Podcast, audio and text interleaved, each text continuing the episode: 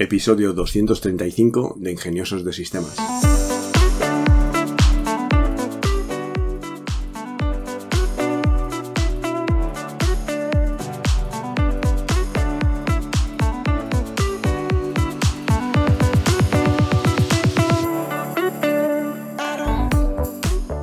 Hoy es viernes 10 de marzo de 2023 y hablaremos de una herramienta. La herramienta que os traigo precisamente hoy es eh, Automatic 111. Ya hemos tenido un episodio de podcast sobre esta herramienta, pero como la actualización que ha tenido es tan grande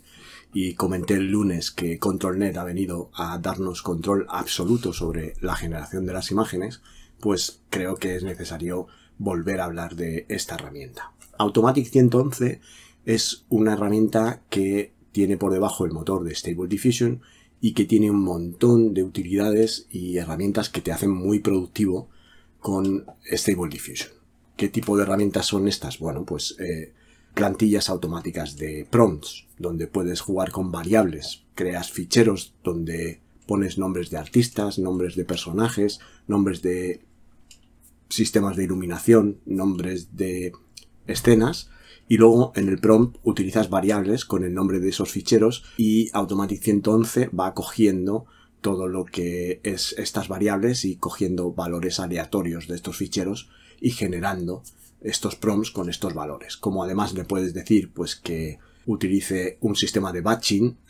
genérame 20 imágenes, pues cada imagen que te genera va a coger un valor aleatorio de este fichero donde has puesto el nombre de los artistas. Por lo tanto, tienes todo el prom igual, salvo el nombre del artista y puedes generar un montón de estilos con diferentes artistas, pues de una manera bastante automática. Aquí lo que vamos a ver hoy es la parte de ControlNet. Ya si queréis ponerme en comentarios, si queréis ver vídeos de Automatic 111, de lo que es el uso propio del interface, pero lo que vamos a ver hoy es qué es ControlNet. Y para ver ControlNet os voy a dejar dos enlaces en la descripción del vídeo. Uno es este GitHub, este repositorio de GitHub, donde han hecho un estudio exquisito de ControlNet y os voy a un poco explicar qué es ControlNet siguiendo este estudio y viendo un poco las distintas tipologías de preprocesador que tiene ControlNet. Porque al final ControlNet lo que es es un modelo que junto a los modelos de Stable Diffusion te permiten generar más control sobre la salida de la imagen. Como veis aquí, pues es un poco eh, gráfico. Para los que estáis escuchando el podcast tendréis que echar un vistazo o bien a los enlaces que os dejo en las notas del programa o bien a este vídeo para ver un poco pues las diferencias entre una red neuronal normal que se utilizaba ahora para generar este tipo de imágenes y una red ControlNet. Pero en lo que me quiero centrar es precisamente en el tipo de preprocesados que hay dentro de ControlNet. Y el primero que vamos a ver es el Canning. El Canning pues tiene la capacidad de detectar los bordes de una imagen, le pasamos una imagen y él analiza los bordes no solo del contorno de la imagen, sino de todo su detalle. Y con este detalle lo que va haciendo pues es generar otras imágenes que siguen el prompt que tú le estás pidiendo, pero que contienen la estructura de este borde que ha encontrado en la imagen que le estás pasando como referencia. Y aquí veis, pues en las imágenes que realmente, pues de una imagen de pájaro saca el contorno y luego genera otros pájaros con otro tipo de coloridos. De una imagen de una, de un perrito, pues también saca el contorno y luego genera otras razas, otros pelajes, otro tipo de, contenido basándose en el prompt, que en este caso es simplemente un cute dog, un perro guapo, y a partir de ahí, pues eh, genera el contorno de la imagen y genera otros eh, perros basándose en esta estructura. Otro preprocesador es el MLSD, que es para líneas rectas. Este es para diseños de interiores, para arquitectura, vamos a pasar una imagen, nos va a generar las líneas rectas del de, eh, diseño de interior o del edificio y vamos a poder cambiar con el prompt la salida de nuestro programa. Pensar que ControlNet es el inicio de lo que podría ser la edición fotográfica basada en prompts o si aplicamos tecnología de reconocimiento del habla, podemos hablar y este hablar se va a traducir en texto y este texto se podría convertir en prompts y este prompts junto con ControlNet podría permitirnos cambiar, como veis en las imágenes, el diseño del estilo del interior de una habitación, pues simplemente poniendo distintos prompts con distintos estilos o diciéndole a la máquina que queremos distintos estilos para esta habitación. Como veis, funciona tanto en interiores como en edificios. Mm, saca, extrae las líneas rectas y controla la salida de la imagen en base a estas líneas que ha detectado. El siguiente sería el preprocesador HED Boundary que este es un poco parecido a Canny en cuanto a los bordes que detecta, pero aquí no va al detalle, aquí va, digamos, a los contornos exteriores de la imagen,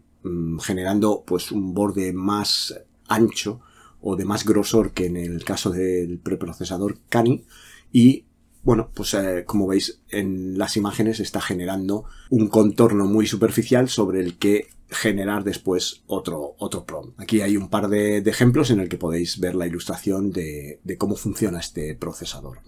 Después estaría el Scribble. El Scribbler o Scribble estaría basado en las primeras demos que se han visto de ControlNet, que sería Scribble Diffusion. Alguien dibujaba un, un esquemita, un garabato, por decirlo de alguna manera, que podríamos traducir Scribble como garabato, y estos dibujos a lápiz que después se traducen en imágenes hiperrealistas. Entonces podemos coger el dibujo de un gato dibujado como un niño de cuatro años y, vamos a tener, pues, mm, como veis en la imagen, un globo aerostático, una tortuga mm, básicamente esbozada en líneas y luego pues vais a tener unas imágenes fantásticas de lo que sería esa tortuga ya con un preprocesado de Scribble y un prompt de generación de Stable Diffusion. Y esto es un poco la combinación mágica que nos permite hacer este tipo de inferencia en las imágenes que generamos. Después tendríamos un control sobre la interactividad de ControlNet Aquí en este GitHub tenéis la oportunidad de coger los interfaces de Python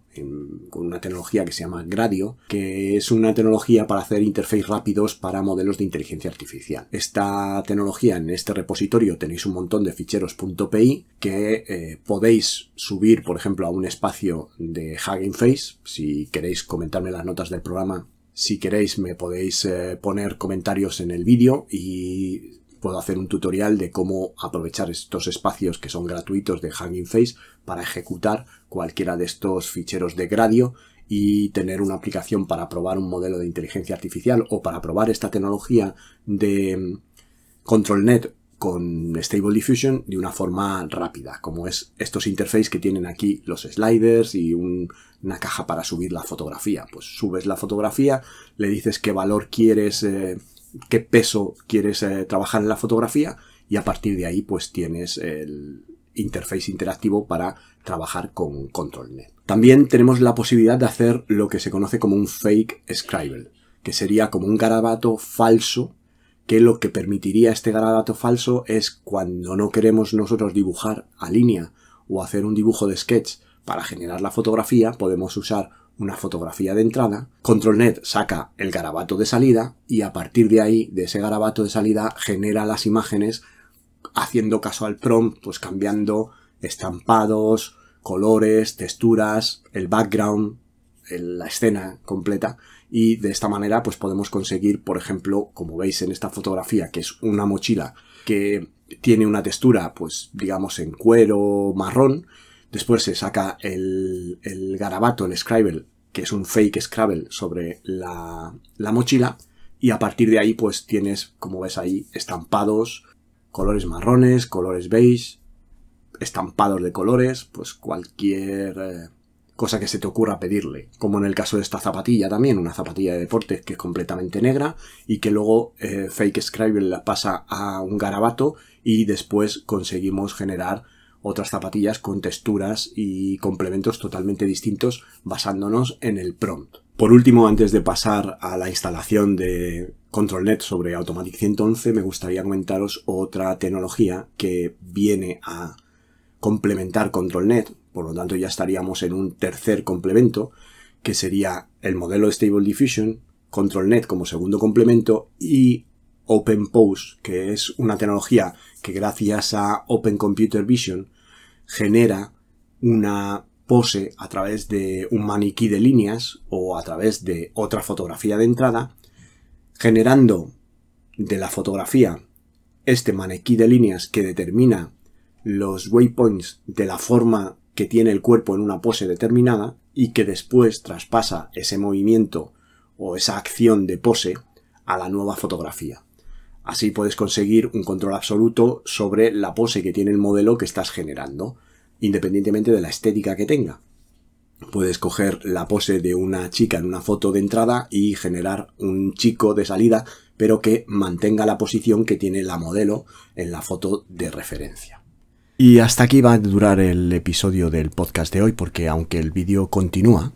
pero